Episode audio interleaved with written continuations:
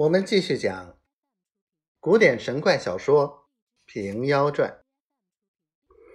却说杨巡检自初见圣姑姑时，闻得奶奶说了普贤菩萨出现，便想磨一剑，也曾几次对圣姑姑说，只是口中答应，不能如意。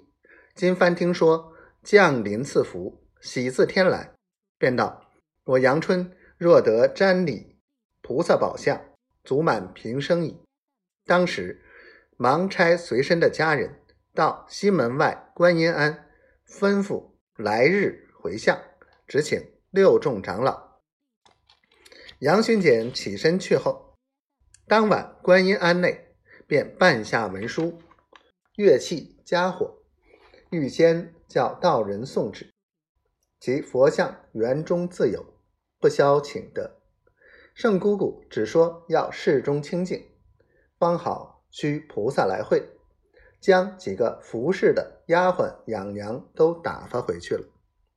来日黎明时分，观音庵中请到六众长老与担子和尚相见，共是七众，一起击鼓鸣铙，诵经宣号，一一功德常规，不必细说。杨群简也早到，穿起大衣服拜佛。杨奶奶病体心郁，闻说菩萨降临，也要瞻礼，勉强乘个小轿。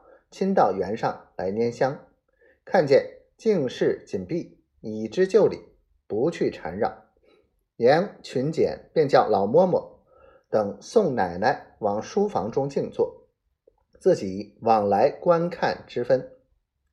眼巴巴的只等普贤菩萨下降，便请奶奶一同瞻礼。众僧们共行了三次香，复过两遍斋，看看日光西垂。逐尽香灰，也不见一毫消息。瞧那净室，却紧紧地闭着双门，听里面时绝无动静。杨奶奶等得不耐烦了，虽是好佛，挨了一日，自觉身上困倦，只得先回。杨春吩咐添香换烛，重复穿了蒲头圆领，向佛前再三叩首，通陈哀恳。